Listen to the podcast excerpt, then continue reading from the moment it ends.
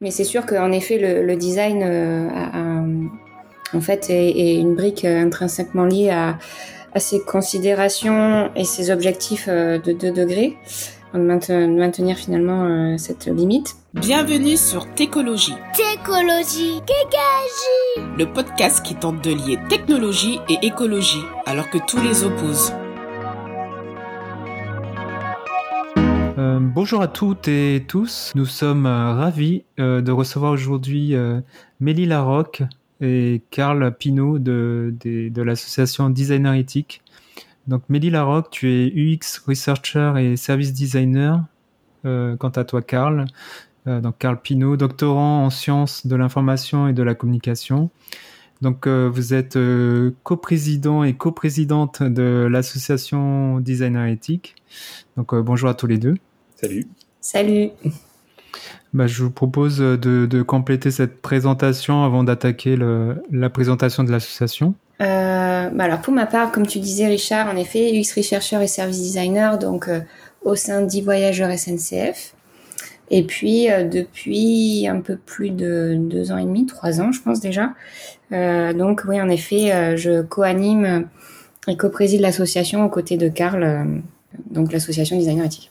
Et de mon côté, bah, Karl, effectivement, doctorant en sciences de l'information et de la communication à l'Université de technologie de Compiègne, dont je crois qu'elle est assez bien représentée dans la communauté d'écologie.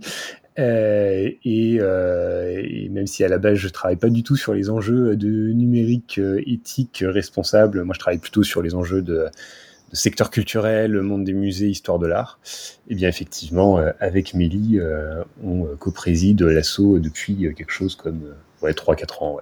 On va rentrer dans le vif du sujet, l'association donc designer éthique pourquoi l'avoir euh, créé euh, euh, Qu'est-ce qu'on y fait? Quels sont les objectifs? Bah, Designer Ethics, c'est une asso qu'on a créée donc en 2016 avec Jérémy Poiroux et avec Thibaut Savignac quand on était étudiant en, comment on va dire ça, pas vraiment en design, pas vraiment non, plus en humanité numérique. On faisait des études de, de sciences de l'information et de la communication, voilà, à Lyon et euh, on, on, travaillait pas mal sur les enjeux du UX et donc euh, on s'est euh, intéressé en 2016 notamment à une question qui était dans l'actualité qui était est-ce que le design, est-ce que les designers peuvent manipuler les, utilisateurs sur les services numériques? Est-ce qu'on peut orienter le comportement d'un utilisateur sur les services numériques?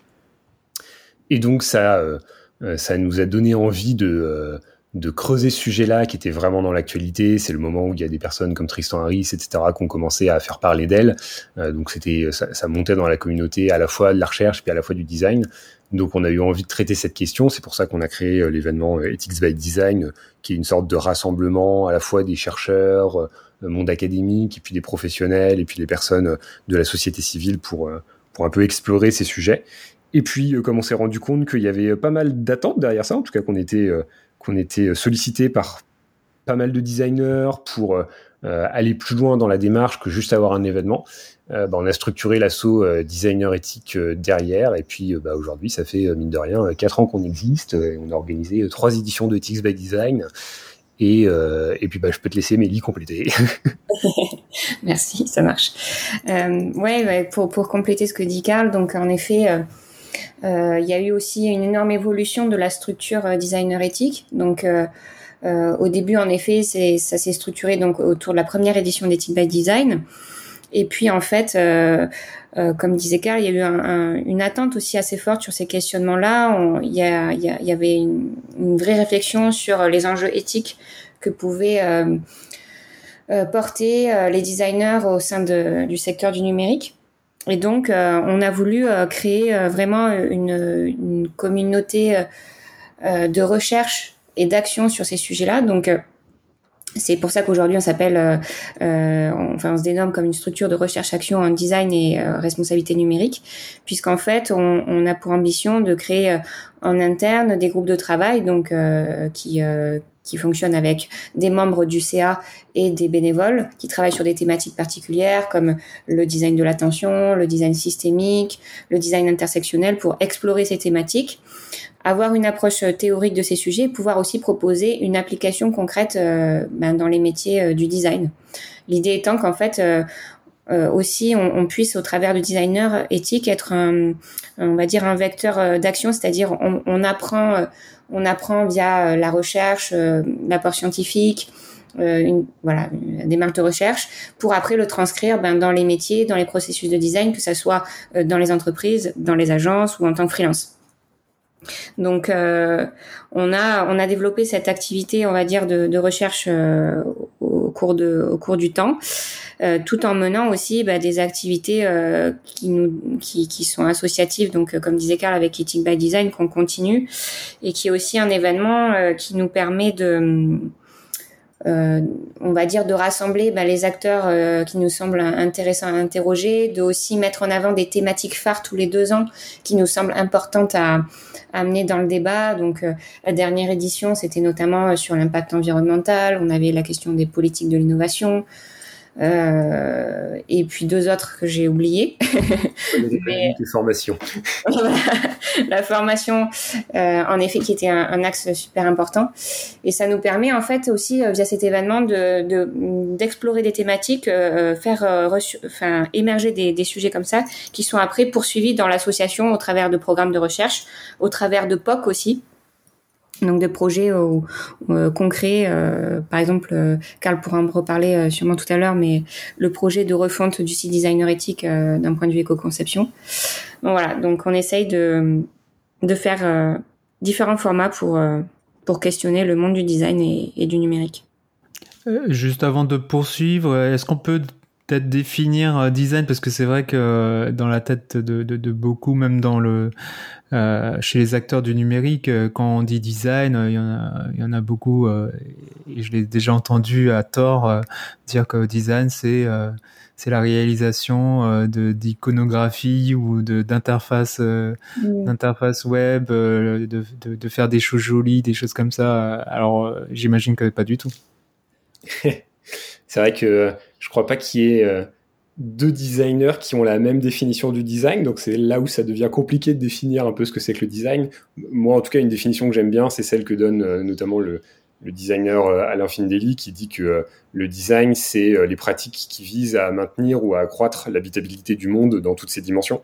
Et donc, du coup, ça montre bien que, en fait, en fait certes, le design, il y a forcément une dimension esthétique, une dimension bah, du dessin. D'ailleurs, design, c'est euh, à la fois le dessin euh, IN, donc la pratique manuelle, et puis le dessin EIN, la volonté.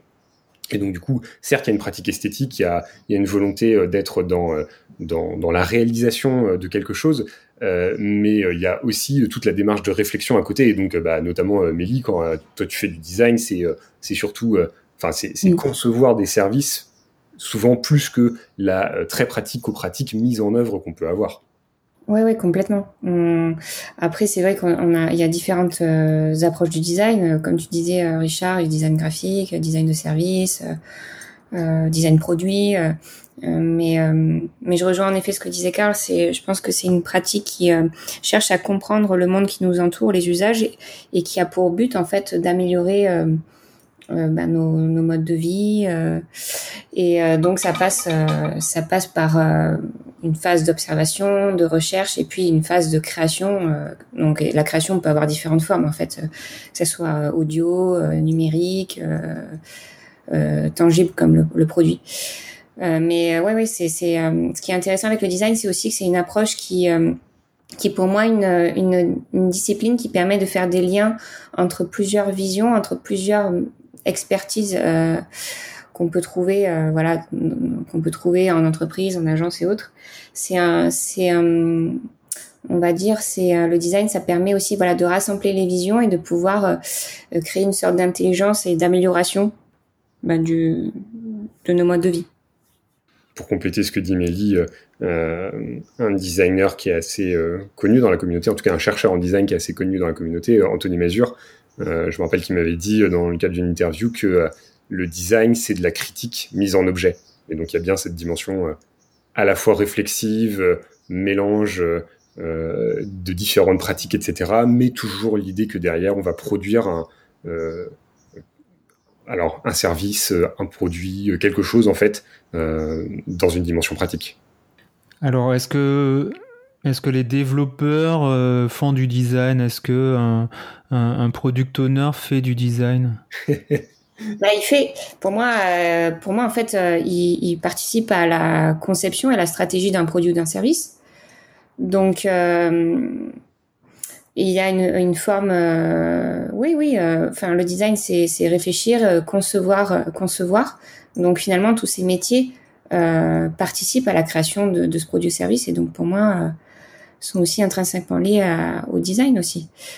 Et je pense qu'il y, a une différence entre faire du design et être designer. C'est-à-dire que, effectivement, tous les métiers de la conception, justement, conception pourrait être un mot qui. Enfin, alors, il y a plein de designers qui ne seront pas d'accord avec cette affirmation, mais conception pourrait être un mot qui permettrait de simplifier aussi la compréhension de design. Dans ce sens-là, effectivement, tous les métiers de la conception, que ce soit des développeurs, product owners, etc., vont participer à la démarche de design. Par contre, après, il y a besoin d'avoir des experts de cette démarche-là. Et ça, ce sont les designers, en fait. Je pense qu'il y a, quand on parle de ça aussi, quand on, différencie le métier de designer d'un métier d'ingénieur, d'un métier de développeur, c'est, euh, je pense aussi, c'est, euh, euh, comment dire, une manière d'appréhender le monde particulière, de faire des liens entre les euh, entre les thématiques, les sujets. C'est euh, pour moi c'est c'est un état d'esprit en fait aussi le design. Euh, c'est c'est vraiment une, une manière de voir le monde. Et c'est vrai que c'est il y a, y a beaucoup de, de, de, de données, euh, enfin de, de connaissances à voir aussi, on va dire artistique, faire appel à l'intuition. Il y a une partie euh, voilà très artistique, euh, de créativité. Et c'est vrai que voilà, on n'est pas tous forcément très à l'aise avec ces notions-là. Et puis c'est bien qu'il y ait des gens qui soient plus sensibles justement sur peut-être une approche plus créative et d'autres peut-être plus sur une approche plus technique. Euh, plus stratégique. Et c'est ça qui est, euh, qui est intéressant, c'est d'avoir différents métiers, différentes expertises qui peuvent euh, se combiner tout autour d'un projet. Quoi. Pour reprendre l'exemple que donnait justement Anthony Mazur que je citais tout à l'heure, pardon, que donnait Anthony Mazur que je citais tout à l'heure sur la différence entre justement ingénieur et designer. il, il m'avait dit que si on imagine qu'on veut aller sur Mars, bah, concrètement, on est enfin, les ingénieurs sont euh, presque capables de construire les fusées qui nous permettraient euh, d'aller sur Mars, euh, de faire le voyage et puis de se poser. Mais ce qui va notamment manquer, ou en tout cas c'est un, des enjeux sur lesquels les designers ont quelque chose à apporter, c'est comment est-ce qu'on crée un environnement au sein de cette fusée qui soit vivable pour les astronautes qui sont dedans et comment est-ce qu'on fait notamment pour créer un environnement qui certes va être petit, dans lequel les gens vont être enfermés euh, pendant 18 euh, ou 24 mois euh, à 3 ou 4, comment on fait pour qu'ils s'entretuent pas entre eux quoi. Et ça c'est pas une démarche d'ingénieur, c'est une démarche de designer. Venons-en à, l'éthique du coup. Pourquoi designer éthique? Pourquoi design éthique? Y aurait-il un design non éthique? C'est la grande question, ça. Est-ce qu'il y a des méchants et des gentils? Justement, je pense qu'il faut pas l'entendre. faut pas l'entendre en mode méchant et gentil ou bien et mal, parce que euh, l'éthique, c'est pas le bien. Euh, à contrario de non éthique serait le mal. Euh, l'éthique, c'est ta posture individuelle dans une situation qui va challenger ta morale. Et donc, du coup, si tu te retrouves dans une situation inconfortable, quels, vont être les choix que tu vas faire qui vont te permettre bah, d'essayer de, résoudre cette, différence entre tes valeurs et la situation, ce que, ce que t'impose la situation? L'exemple euh, le plus connu, je pense, euh, enfin l'expérience de pensée la plus connue euh, à ce niveau-là, celle de de, de la, philosophe Jarvet Thompson, je crois, la philosophe américaine, c'est le, le, fameux dilemme du tramway, quoi. C'est t'as un tramway qui fonce sur des rails qui va écraser des gens, et toi t'es à l'intersection avec Enfin, tu as, le moyen de détourner le tramway vers euh, d'autres rails sur lesquels sont aussi euh, présents euh, des gens, mais en moins grand nombre. Est-ce que tu vas appuyer ou pas sur, sur la manette? Ça, c'est clairement une situation où, dans tous les cas, c'est mauvais. Enfin, les conséquences seront néfastes. et donc, de fait, on peut pas parler de, bonne action ou de mauvaise action de ta part. Et pourtant, tu peux faire des choix éthiques qui vont orienter ce que tu choisis de mettre en avant. Donc l'éthique, c'est ça en fait. Et donc de fait, quand on dit design éthique, c'est aussi euh, quels sont les choix qu'on peut faire dans la conception face à des enjeux qui sont de toute façon extrêmement complexes et qui nous permettront de euh, bah, peut-être de résoudre euh, en partie euh, les enjeux de cette responsabilité numérique. Quoi.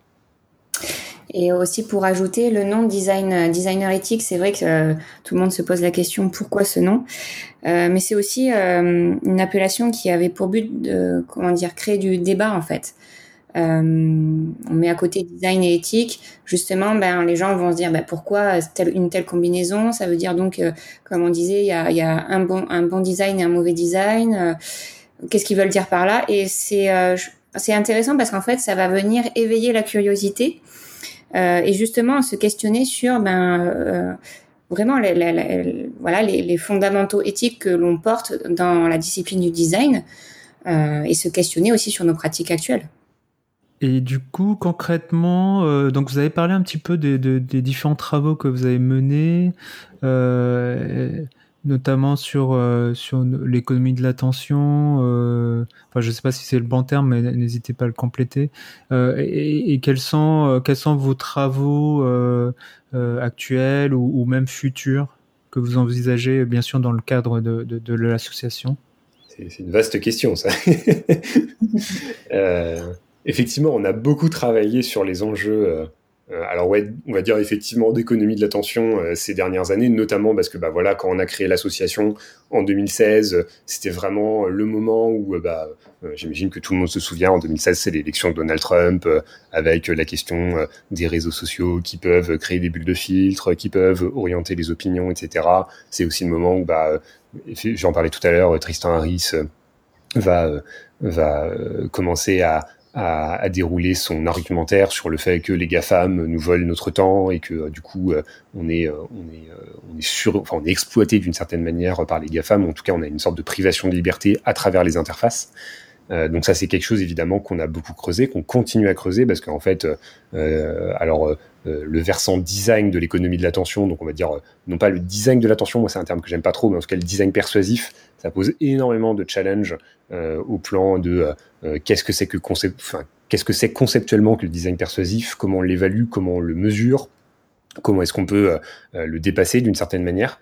Donc ça, c'est des travaux qui aujourd'hui existent relativement peu. En fait, il n'y a, pas vraiment d'analyse du design persuasif au plan des interfaces qui permettrait de l'évaluer, de le mesurer. Donc ça, c'est vraiment un, enjeu de travail qu'on a. Euh, après, bah, je pense que Mélie, tu peux parler plutôt des aspects euh, design systémique. Oui. Euh, L'idée, c'est euh, justement de, de venir un petit peu explorer cette thématique de la systémie dont on entend beaucoup parler aussi ces derniers temps dans le monde du design, qui est assez intéressante et inspirée en fait de, de l'approche scientifique à la base. Hein. On parle de design systémique, mais finalement c'est très emprunt euh, de l'approche systémique euh, scientifique euh, mêlée à, à la, la, pratique du design. ce qui est intéressant, c'est que finalement c'est une approche qui va nous permettre de dépasser une vision euh, anthropocentrée de notre monde, c'est-à-dire que voilà quand on conçoit un produit ou service, on va s'intéresser à l'impact sur l'utilisateur euh, comprendre euh, l'utilisateur et puis euh, ça, ça, va s'arrêter globalement là. On va pas forcément prendre en compte, je sais pas moi, l'impact environnemental, l'impact social, ou alors c'est des, des, données qu'on va qui sont qui, qui restent quand même très marginales encore. Et c'est voilà. Et l'idée c'est d'aller explorer cette thématique donc. Euh, en faisant donc euh, la, la, recherche scientifique, en écrivant des articles scientifiques notamment, en faisant des collaborations euh, avec aussi euh, différents acteurs. Par exemple, là, on, on, a fait une collaboration sur ce programme avec euh, l'agence Frog Design et puis le département de l'Isère, donc qui développe un, un service de santé de, de maintien de personnes âgées à domicile. Et l'idée étant de, de pouvoir tester l'approche du design systémique dans le contexte de ce projet, de ce projet de santé publique et de pouvoir aussi euh, tester des méthodologies qu'on a euh, construites au sein de Designer Ethic, notamment une méthode d'analyse d'externalité. Donc voilà, ces programmes de recherche, l'idée c'est vraiment de, de faire à la fois de la de la recherche scientifique, mais aussi très applicative, et de pouvoir euh, créer des partenariats comme ça qui sont un peu fructueux et qui font avancer euh, la discipline. Et en fait, on est du coup toujours dans une sorte de enfin dans, tout le domaine de la recherche-action, dans une sorte de dialogue entre d'un côté euh, des, des domaines de recherche qui vont être peut-être beaucoup, enfin, plus exploratoires, dans lesquels on n'a pas forcément beaucoup pour le moment de résultats sur comment est-ce qu'on pourrait concrètement mettre ça en application euh, euh, demain dans une agence de design ou, euh, ou dans un collectif, etc. Je pense, bah, par exemple, depuis quelques mois, il y a pas mal de membres du collectif qui s'intéressent aux notions d'intersectionnalité. Et donc, du coup, bah, ça, comment est-ce que ça peut s'instancier dans des pratiques de design C'est une vraie question qui se pose. Je pense qu'aujourd'hui, on en est encore à des phases assez exploratoires sur ces sujets-là. Et puis, de l'autre côté, on essaye aussi d'aller sur des choses qui sont beaucoup plus pragmatiques, qui peuvent s'ancrer dans le quotidien des designers qui peuvent les aider à, avancer sur ces sujets de la responsabilité. Et puis là, bon bah euh, Richard, tu l'as bien vu, on a publié il y a quelques mois, grâce à Aurélie et à Anne, un guide d'éco-conception euh, numérique, justement. J'allais y venir, c'est ma prochaine question. voilà. je, t'arrête tout de suite là. non, mais du coup, euh, si c'est bon, je te pose la question, du coup, comme ça, tu peux enchaîner. vous le savez, sur, sur Técologie, ce qui nous intéresse beaucoup, hein, c'est les aspects environnementaux. Les aspects environnementaux euh, bien sûr, on n'oublie pas les aspects sociétaux euh, qui sont fortement euh, liés aux aspects environnementaux. Mais pour vous, quels sont les liens du design avec le numérique et, comment sont appréhendés les, impacts environnementaux et sociaux des, outils numériques? Ça, c'est une vraie question, effectivement.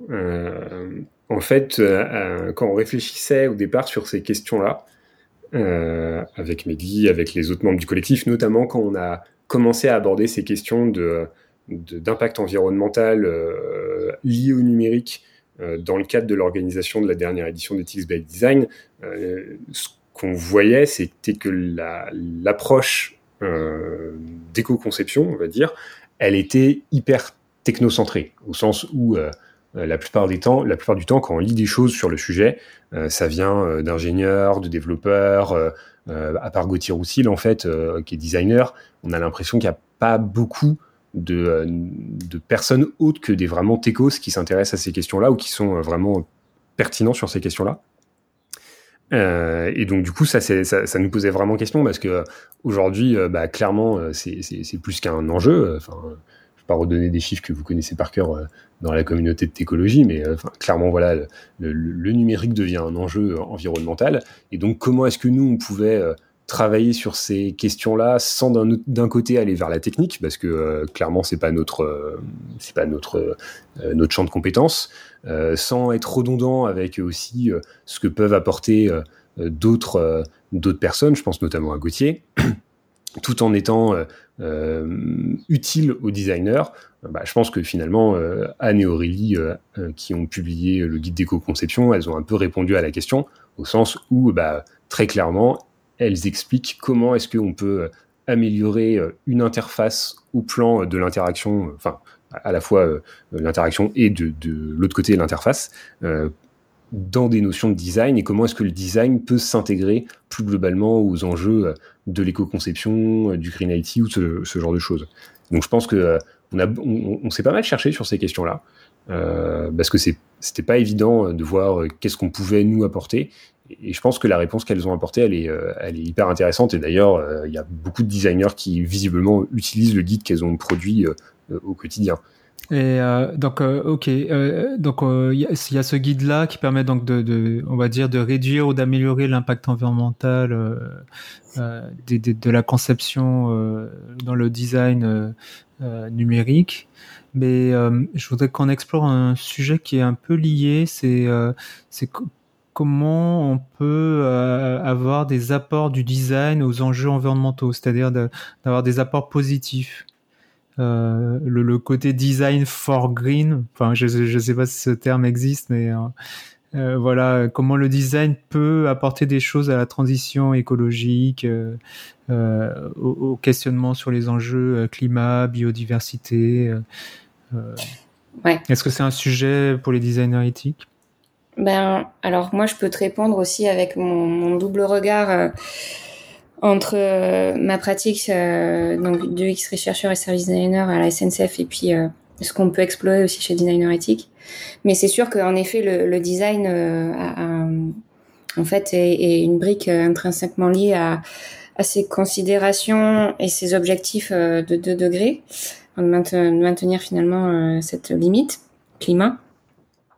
Et déjà, je pense que le rôle du design euh, dans cette euh, dans ce sujet-là, c'est de de participer à, cette euh, prise de conscience. Donc, ça peut s'organiser, ça peut s'organiser, voilà, par l'explication ben, déjà du contexte climatique dans lequel on est et euh, qui nous attend, euh, d'expliquer euh, aussi ben, finalement qu'on est dans une période qui est celle de l'anthropocène, donc qui est vraiment un changement planétaire où on va devoir aussi reconsidérer les limites terrestres, notre manière d'habiter le monde et d'une manière aussi d'utiliser les ressources autour de nous. Donc déjà, je pense qu'il y a une, le design, c'est un rôle aussi pédagogique sur ces sur ces hum, données-là. Et puis après, comme comme on comme d'un point de vue dev, en fait, le design, euh, c'est aussi très pratico-pratique, en fait. Euh, euh, quand on parle d'éco-conception et de prise en compte de l'impact environnemental, c'est euh, se poser la question en tant que designer de euh, des choix de conception que je vais faire dans la dans ma conception de produit de service, euh, d'analyser le cycle de vie de mon produit, c'est-à-dire que pas s'intéresser que à la partie par exemple conception où on va concevoir notre fonctionnalité de notre parcours, mais finalement se poser la question de ben comment mon produit va être quelle quelle terre rare va être utilisée par mon produit, donc il va vivre sur quel terminal, un smartphone, un ordinateur, ben d'où vient comment est conçu ce, terminal? Euh, quel usage aussi je vais proposer au travers de mon produit? Est-ce que je vais proposer un service où euh, on utilise un maximum de euh, d'images, de vidéos qui sont super lourdes, qui, qui consomment de la bande passante, de l'énergie à foison, et finalement, est-ce que c'est vraiment utile et ça répond à un réel besoin? S'intéresser aussi à la fin de vie de, et la maintenance aussi de notre produit, c'est-à-dire ben, comment, quand je vais lancer mon produit ou mon service en ligne, il va être maintenu euh, est-ce que ça va être facile, euh, voilà, de l'actualiser euh, de, Enfin voilà, il y a, y a, toute une série de questions à se poser. Et je pense qu'il y a un des enjeux qui est majeur pour le design sur ces questions-là, c'est finalement de, de, se poser la question aussi quand on est, quand on travaille sur un produit ou un service, de se poser la question des, de réinterroger en fait les besoins et les usages, les besoins qu'on va adresser et les usages qu'on va proposer. C'est-à-dire euh, quand je vais concevoir mon produit ou service, finalement, est-ce que c'est un réel besoin qui est euh, communiqué par mes euh, par les utilisateurs, les usagers? Et aussi, est-ce que ce besoin, si tu veux, est-ce qu'il repose aussi sur on va dire une abondance énergétique et matérielle autour de nous, c'est-à-dire que finalement aujourd'hui on est dans une société, notamment en France, comme dans d'autres pays, où on a une, une abondance énergétique euh, autour de nous. En fait, on s'en rend même pas compte. On, on consomme de l'électricité sans, sans limite en fait. Et euh, demain, dans, dans, le contexte des enjeux climatiques, la réduction des ressources, voilà, une réflexion sur la sobriété et, euh, l'application de limites, ben, il va falloir se poser la question de si notre besoin ben, repose sur une abondance énergétique. si ce besoin, il peut être, il peut être, enfin, il peut être adressé de manière la plus sobre et la plus simple possible justement pour pardon pour intégrer des notions d'éco-conception de, de, sobriété numérique. Mais, mais, là là on reste dans la dans le enfin je, vois bien de questionner les usages mais on reste dans la la, la minimisation la réduction de, de l'empreinte de, de, des activités je me posais la question un peu plus large de est-ce que le, le design peut avoir un impact positif sur euh, pour la transition écologique, euh, pour peut-être changer des changer les modes de vie. Euh, enfin, tu, tu, tu, travailles dans donc à la SNCF, donc peut-être sur les sur les mobilités, faire. je sais pas, est-ce que c'est dans ton travail de faire de pousser les gens à ne plus prendre l'avion, mais plutôt le, le train. Enfin, j'en sais pas, des choses comme ça. D'accord, je, je, je, vois ce que tu veux dire. Tu prends un peu plus de hauteur, euh, mais complètement. En fait, euh, c'est vraiment, euh, en fait, notre action de designer et le, la pratique du design, euh, c'est ce qu'on en fait. Euh, c'est la manière dont on pratique. Donc, évidemment, par exemple, si on travaille à la SNCF, ce qui est intéressant, c'est de pouvoir comment dire promouvoir des, des modes de déplacement bas carbone, donc comme le train, euh, réfléchir à comment euh, inviter aussi les utilisateurs et les usagers à se rendre compte ben, finalement de, de l'impact de leur déplacement, au travers des parcours, de leur proposer des, un service adapté qui réduise l'impact environnemental. Donc c'est certain que, en fait, tout dépend aussi de de l'intention du designer et de son éthique aussi personnelle. C'est-à-dire que le, design, tu peux en faire ce que tu veux. Tu peux, euh, tu peux t'en servir pour euh, pour euh, pour faire émaner des transitions et rendre tangibles ces transitions, ou bien continuer sur des modèles qui sont moins, on va dire, bénéfiques. Ça, ça dépend aussi de de ton éthique personnelle. Et du coup, un débat qui est assez, je trouve, prégnant dans la communauté du design et peut-être pas vraiment la communauté du design numérique, mais plutôt la communauté du design euh, au sens plus classique du terme, c'est notamment le fait que par essence, le design, c'est produire. Et donc, de fait, euh, euh, quand, quand, on pratique du design, bah, on va créer de nouvelles choses. Et donc, bah, si on crée des nouvelles choses au plan écologique, c'est rarement une, bonne solution. Et donc, il y a aujourd'hui tout un mouvement de designers, justement, qui essayent de je sais pas si on peut dire déproduire, mais euh, je sais plus si vous avez euh, déjà interviewé euh, Alexandre Monin et puis toute l'équipe du master anthropocène qui utilise des déstartupisés. Voilà. Ils utilisent beaucoup. Désinnover. Désinnover, voilà, le côté désinnover. On mettra le lien de, de l'épisode effectivement en description. Je, je, vous invite vraiment à, l'écouter. Effectivement, c'est assez intéressant. Et donc là, ils utilisent beaucoup des méthodologies de design, justement.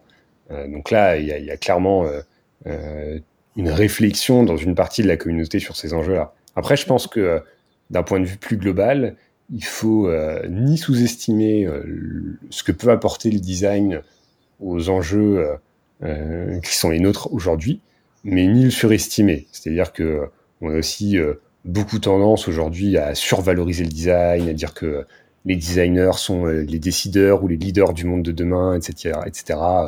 Bon, euh, en, vrai, souvent les designers, ils sont pas très très haut placés dans les euh, échelles euh, hiérarchiques des, entreprises, notamment du numérique.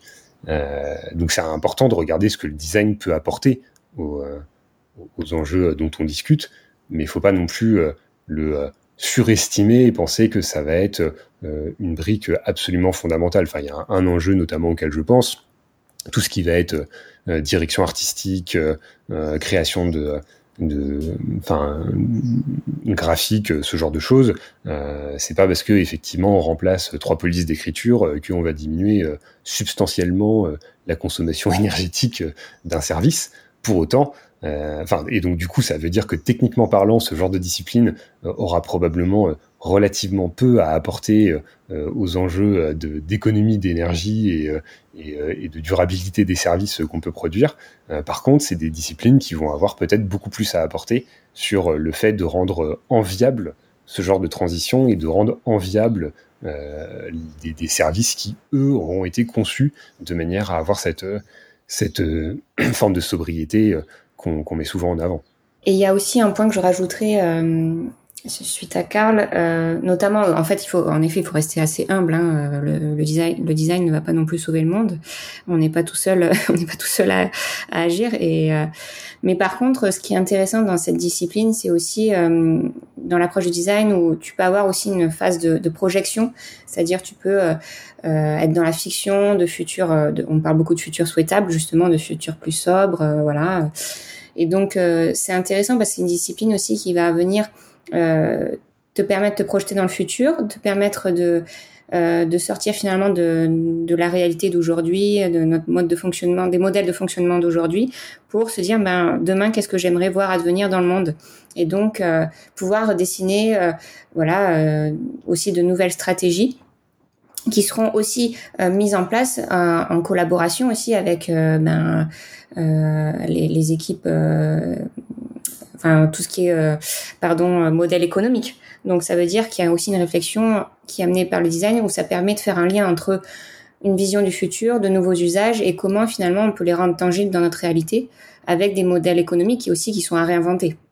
Donc, euh, donc impliquer davantage les designers euh, aussi dans le modèle économique en intégrant les, aspects environnementaux et sociaux. Tout à fait. En fait, je pense que le meilleur moyen de transformer nos modèles aujourd'hui, c'est justement de, de mutualiser les expertises et en, fait d'amener le design, oui, à, à côté de gens qui sont experts dans les modèles économiques, aussi des experts environnementaux, et de créer du lien comme ça pour faire émaner euh, une, vraie, euh, bah voilà, de, des modèles qui soient réinventés, quoi. D'accord.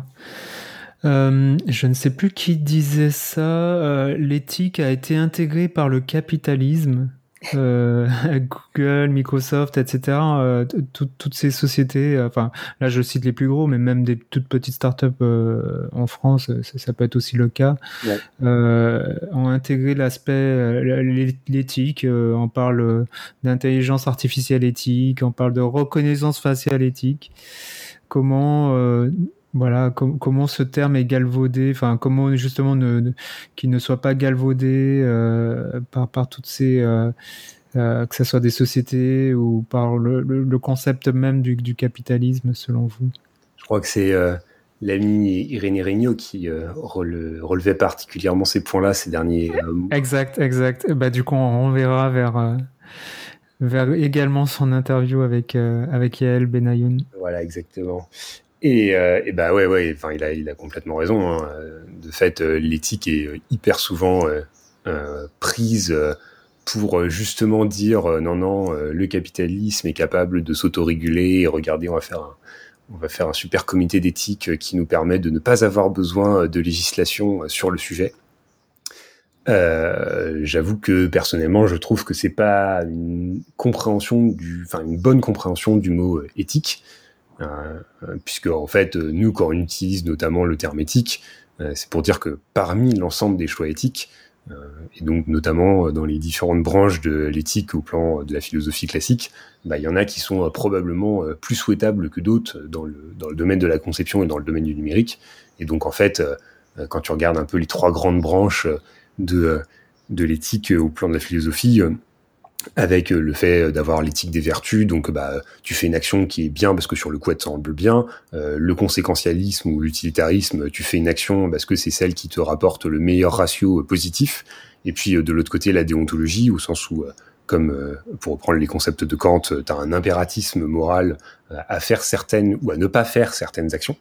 et donc en fait, nous ce qu'on constate, c'est que bah, dans le monde du numérique, on est quand même très utilitariste en fait, euh, notamment par exemple on pourrait prendre un sujet comme l'accessibilité, euh, l'accessibilité numérique euh, souvent elle passe à la trappe parce que ça demande plus de temps, parce qu'il faut prendre en compte plus d'utilisateurs, etc. Donc ça va coûter un petit peu plus cher au début. Et ben dans l'idée qu'on va mettre en place un MVP extrêmement rapidement, et ben on verra ça plus tard. Et donc ça c'est clairement de l'utilitarisme ce genre de démarche. Nous, ce qu'on dit, c'est qu'en fait, il faudrait qu'on aille justement vers de la déontologie, et donc qu'il y ait des impératismes moraux au fait qu'on puisse ou pas faire telle ou telle action, et typiquement le fait euh, de mettre en œuvre enfin, l'accessibilité dans les services numériques, ça, ça devrait être un impératisme moral qu'on ne devrait jamais remettre en, euh, à plus tard ou, euh, ou se dire bah en fait c'est pas très grave, on n'en a pas forcément tout le temps besoin. Euh, et donc finalement, euh, quand on parle d'éthique, euh, si on essaie de l'appliquer un petit peu correctement, c'est ça que ça veut dire. Et effectivement, si on dit juste non, mais en fait, on a un comité d'éthique et ça sous-entend qu'on n'a pas besoin de loi pour réguler un domaine, bah non, non, c'est pas du tout ça que ça veut dire en fait, parce que justement, on a besoin de cadres législatifs, de réglementation qui expliquent quel est le cadre de valeur dans lequel on va agir et ensuite, avec l'éthique, justement, on va chercher à coller à ce cadre de valeur mais l'un ne doit pas se substituer à l'autre.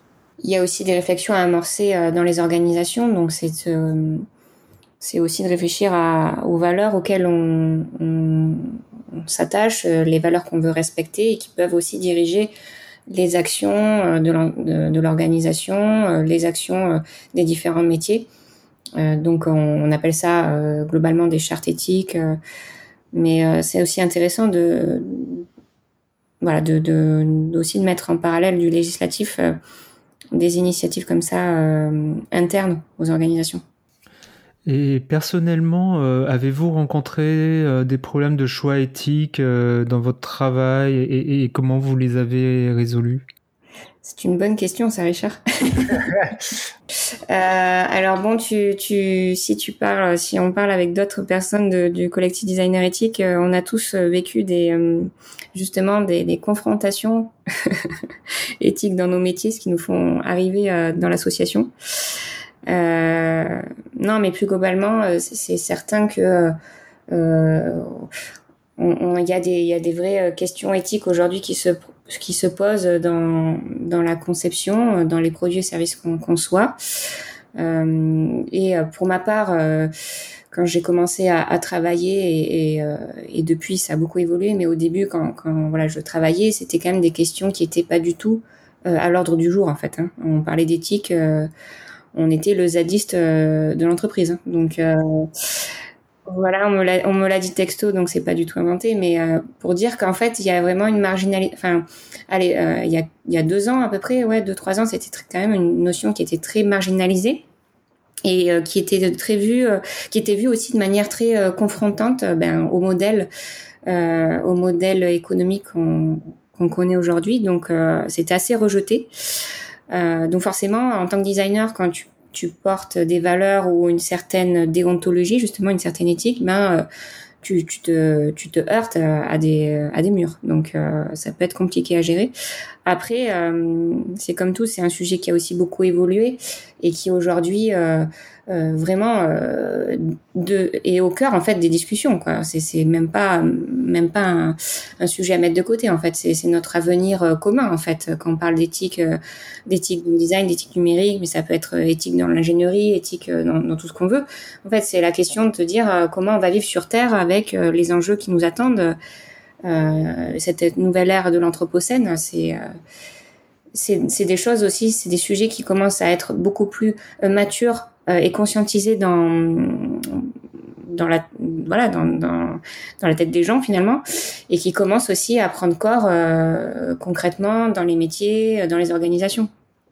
Donc il y a eu un tout ça pour dire qu'il y a eu un réel euh, une, évolution assez fulgurante je trouve en trois ans de finalement au début on, était des minorités à se poser la question et aujourd'hui on, devient de plus en plus majoritaire et peut-être pour donner quelques euh, exemples concrets de euh, dilemmes qu'on se pose, notamment bah, avec le designer éthique. Euh, peut-être un exemple que je donne assez régulièrement pour montrer que bah, justement, en fait, dire que tu as une démarche éthique, ça veut absolument pas dire que tu as une démarche parfaite. c'est plutôt que tu essayes de t'améliorer. nous, très concrètement, quand on a commencé à travailler sur ces sujets-là, par exemple, on était complètement nuls en accessibilité. On a fait euh, de nombreux sites web qui n'étaient pas du tout accessibles. On s'est fait même tacler à, juste raison, à juste titre sur ces enjeux-là. Et donc maintenant, on essaye vraiment de s'améliorer. On essaie de regarder euh, comment est-ce qu'on peut faire pour avoir des sites web qui soient le plus accessibles possible et euh, travailler vraiment sur ces questions-là. Donc ça, c'est concrètement des genres d'enjeux qui se posent. Et puis après, sur des enjeux dont on a conscience et sur lesquels il est très difficile de faire des arbitrages qui soient euh, bon dans tous les sens du terme, bah, c'est notamment tout ce qui va avoir trait à la com, en fait. Enfin, le sujet de la com, euh, de la communication, euh, est très souvent un véritable enjeu éthique, parce que euh, d'un côté, euh, on a euh, une volonté, euh, évidemment, dans le collectif de préserver les données personnelles des personnes qui peuvent être, suivre la communauté. Donc, le fait d'être hyper rigoureux sur le RGPD, sur le fait qu'on va pas collecter les emails des gens et leur envoyer des mails n'importe comment, sur ce genre d'aspect. mais de l'autre côté, bah, en fait, on est une association, on n'a pas énormément de de revenus euh, pour faire fonctionner nos activités. On a envie de développer nos activités, donc on a besoin de visibilité. Et donc du coup, on est euh, toujours euh, fortement tenté de se dire ouais non mais quand même les 50 personnes qui sont venues à l'event la dernière fois bon elles nous ont pas donné leur accord pour être explicitement dans notre liste de diffusion mais quand même elles sont venues alors on pourrait peut-être les ajouter etc ou alors autre problématique de la même manière, euh, on produit des vidéos euh, à chaque édition d'Ethics by Design. Euh, si on les mettait sur YouTube, on aurait probablement une visibilité assez importante, ne serait-ce que par le côté organique du SEO de YouTube. Mais sauf que bah, c'est être sur YouTube et donc nous on a fait le choix euh, d'être sur PeerTube et donc bah ça veut dire que euh, très clairement nos vidéos elles sont euh, 10 fois, 20 fois, peut-être 100 fois moins vues que si elles étaient sur YouTube. Et là encore c'est des enjeux de com parce que enfin des enjeux de com mais qui derrière ont aussi d'autres conséquences en termes de visibilité, donc de financement, de capacité à développer nos actions, etc. Donc en fait, c'est toujours des arbitrages qu'il faut faire qui sont jamais faciles. Je pense qu'il n'y a pas de choix parfait, c'est juste qu'il y a un moment, tu essayes de faire un truc parce que tu te dis peut-être que ça montrera aussi à d'autres qu'on peut faire comme ça. Ouais, c'est intéressant le sujet de bah, le sujet très précis de, YouTube effectivement. Euh, où euh, on, aurait pu aussi penser dire euh, voilà on, a la solution PeerTube, euh, on, met les vidéos sur YouTube pour justement occuper le terrain, montrer aussi je sais pas mettre dans chaque vidéo retrouvez-nous sur PeerTube cette vidéo s'autodétruira je sais pas dans, dans, dans six mois ça peut être un truc drôle comme ça je sais pas. Est-ce que c'est il y a, y a, des il y a peut-être des réflexions comme ça. Mais pour revenir à, à, à au, aux problématiques rencontrées au travail, parce que moi aussi j'ai j'ai énormément d'exemples. Hein. Je sais pas, je peux citer un exemple qui qui me revient là, c'est euh, euh, c'est un outil euh, numérique pour gérer des, des, des commerciaux et, et, et, la volonté du, du dirigeant, c'était de faire un truc qui, qui pressurise, enfin qui, qui mette la pression sur les commerciaux et donc c'était un système assez inéquitable, etc. et tout ça pour vendre des voitures, oui, j'ai travaillé là-dedans et j'en suis pas du tout fier. Euh, mais, mais justement, moi, j'ai, enfin, j'étais pas vraiment, euh, j'avais pas de conscience particulière par rapport à ça, mais j'ai, j'ai quand même, voilà, j'ai, j'ai quand même euh, eu de la peine pour euh, pour les commerciaux par rapport à, l'outil qu'on créait. donc, je, je, comment comment le remonter aux dirigeants, comment se, confronter aux dirigeants qui de façon euh, ne retiendra pas du tout l'argument. Euh, est-ce que c'est euh, faut le sortir dans la presse discretos en mode lanceur d'alerte, mais en fait déjà la boîte elle est peu connue, le truc il est tout petit, tu vois, ça reste des tout petits tout petits machins. Euh, ça va pas faire la une de la presse non plus. Enfin, je sais pas. Je, comment se battre contre des, des, dark patterns à, petite échelle. Là, je parle même pas de Facebook ou de Google, quoi. C'est, dans notre quotidien de, de, de designer, de concepteur, de développeur, on rencontre plein de petits problèmes d'éthique euh, à, ce niveau. C'est vrai que ça me fait penser à ce que tu dis, Richard, aussi à un, projet que j'avais vécu où, où justement euh, le, le, client en question voulait euh, augmenter son audience en créant des dark patterns et en captant l'attention Enfin, c'était carrément c'était carrément un cahier des charges. Donc capter l'attention au maximum de nos utilisateurs. Et quand on m'a dit ça, je lui dis ah euh, alors écoutez, on va faire autre chose. en fait, euh, moi pour pour le coup, quand j'ai été confrontée à ça, euh, été beaucoup aussi dans la pédagogie, c'est-à-dire que souvent il y a une méconnaissance en fait. Euh, pas toujours, mais il y, a souvent quand même une méconnaissance des effets que ça peut générer au long terme et voilà et finalement de, de, de la boucle pas forcément positive que ça peut générer euh, au long terme. Et donc euh, là, par exemple, moi, mon, postulat, ça avait été d'expliquer à, à, ce client, donc, ben non, en fait, euh, le modèle que vous recommandez, c'est un modèle de, de captation de l'attention, donc c'est c'est pas un modèle vertueux. Il y aurait d'autres manières de pouvoir faire revenir les utilisateurs de manière beaucoup plus bénéfique sur votre site. Et donc, on avait inventé finalement avec lui une autre stratégie finalement pour euh, faire venir les utilisateurs, mais sans non plus euh, les exploiter, quoi. Euh, et, et, ça avait plutôt bien marché, mais c'est vrai qu'il y a une phase de discours et de pédagogie qui est assez importante. moi, c'est la réponse que j'avais eue à l'époque, mais des fois aussi, on est confronté à des gens qui ne, ne cherchent pas à se remettre en question, c'est vrai. Mais je pense que c'est justement là où il est super important que, euh, avec tous ces collectifs, euh, que ce soit Técologie, Designers éthiques, euh, des collectifs comme la Quadrature du Net, Framasoft, le Mouton numérique, etc., justement, on fasse communauté les uns avec les autres, parce qu'en fait, on adresse finalement tous les mêmes enjeux, les mêmes questions au sens un peu large de comment est-ce que effectivement on peut faire en sorte que les organisations professionnelles évoluent sur ces aspects-là, mais on les aborde tous avec un prisme différent. Et du coup, c'est hyper important que, effectivement, on soutienne Hop ou Green IT quand ils vont aller déposer des amendements pour faire évoluer le cadre législatif, qu'on soutienne la quadrature du net de l'autre côté quand elle, elle va attaquer parce qu'il y a justement un cadre législatif qui va être, qui va remettre en cause ce sur quoi on essaye d'avancer, que de l'autre côté, des structures bah, comme designers éthiques puissent former les professionnels de la conception pour que, effectivement, comme tu le dis bien, Amélie, en interne, ils puissent avoir un discours de pédagogie, essayer de faire évoluer dans ce sens-là. Mais en fait, c'est pas, il n'y a pas une communauté qui va porter la responsabilité à toute seule, qui a la réponse absolue. En fait, c'est qu'il faut que chacun d'entre nous, on adresse une partie de la question, et c'est tous ensemble qu'on arrivera à avancer sur ces sujets-là, quoi.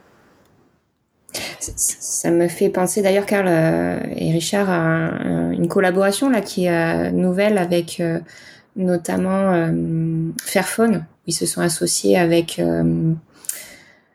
comment Common? Avec Common et, et, l'OS euh, e Foundation. Ouais et, tu vois c'est exactement ce que tu dis Carl je trouve que c'est dans des nouvelles synergies euh, comme celle-ci dans une collaboration en fait intelligente que euh, on va euh, pouvoir faire émerger de de nouveaux modèles euh, de nouveaux futurs il y a aussi les, les licornes avec deux os, avec Enercop, Telecop, ouais. et il me semble Common aussi. Euh, est-ce que est-ce qu'il y a une reprise des travaux de l'association euh, euh, par les entreprises privées dans un but lucratif? Et comment vous voyez le enfin le sujet? Est-ce que c'est c'est pas il n'y a pas de sujet, il n'y a pas de problème? Au contraire, tant mieux. Bah nous déjà, on, tout ce qu'on produit, on le met en Creative Commons.